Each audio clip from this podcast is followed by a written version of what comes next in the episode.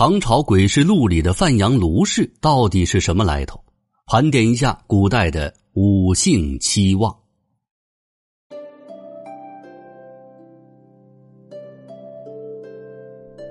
前段时间热播的古装悬疑电视剧《唐朝诡事录》，想必很多朋友已经看过了。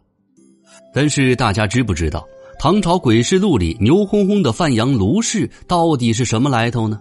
他背后所涉及到的五姓七望又是怎么一回事呢？在《唐朝诡事录》中，主角卢凌风常常提及自己是范阳卢氏，令人刮目相看。这范阳卢氏是中国古代一个以范阳郡为郡望的卢姓氏族。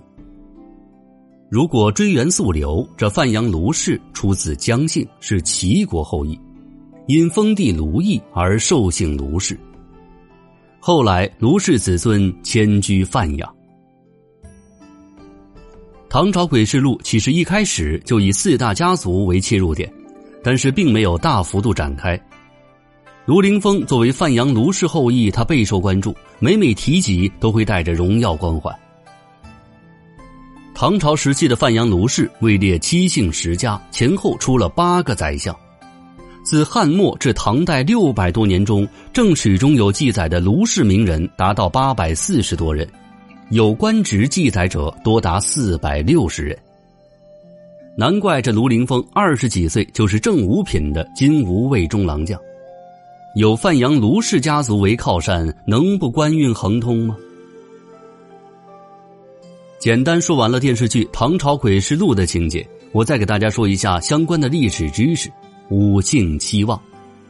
这五姓七望分别指的是五大姓氏和七大家族，其中五大姓氏分别是李、王、崔、卢、郑。至于七大家族，则是陇西李氏、赵郡李氏、太原王氏、柏林崔氏、清河崔氏、范阳卢氏、荥阳郑氏。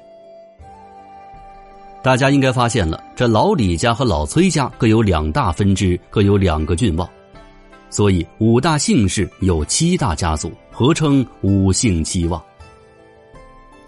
那么问题就来了。这五姓七望在隋唐时期究竟有多炫耀呢？在隋唐之前是没有科举制的，都是门荫入仕。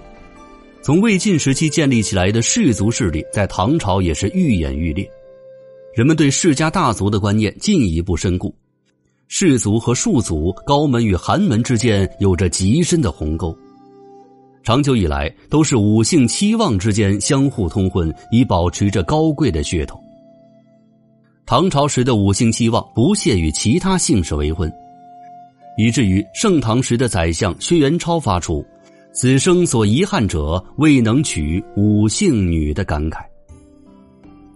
要知道，这薛家虽然比不上这五姓，但也是关中四姓韦、裴、柳、薛之一。薛元超如此仰望五姓期望，足可见五姓的影响力之大。以五姓期望为代表的世家大族，他们自东汉时期开始就世代为官，几百年的家族传承让他们有了与皇家自傲的底气。在他们眼中，李唐皇室也只不过是陇西李氏的一支而已。唐朝初期，虽然受到战争以及科举制度的影响，士族的势力有所削弱，但是他们根深蒂固的影响力是不容小觑的。唐太宗时开始有意打击门阀士族，在修编士族志中，将李唐皇族列为一等姓，外戚为二等姓，而这些氏族则降为三等姓。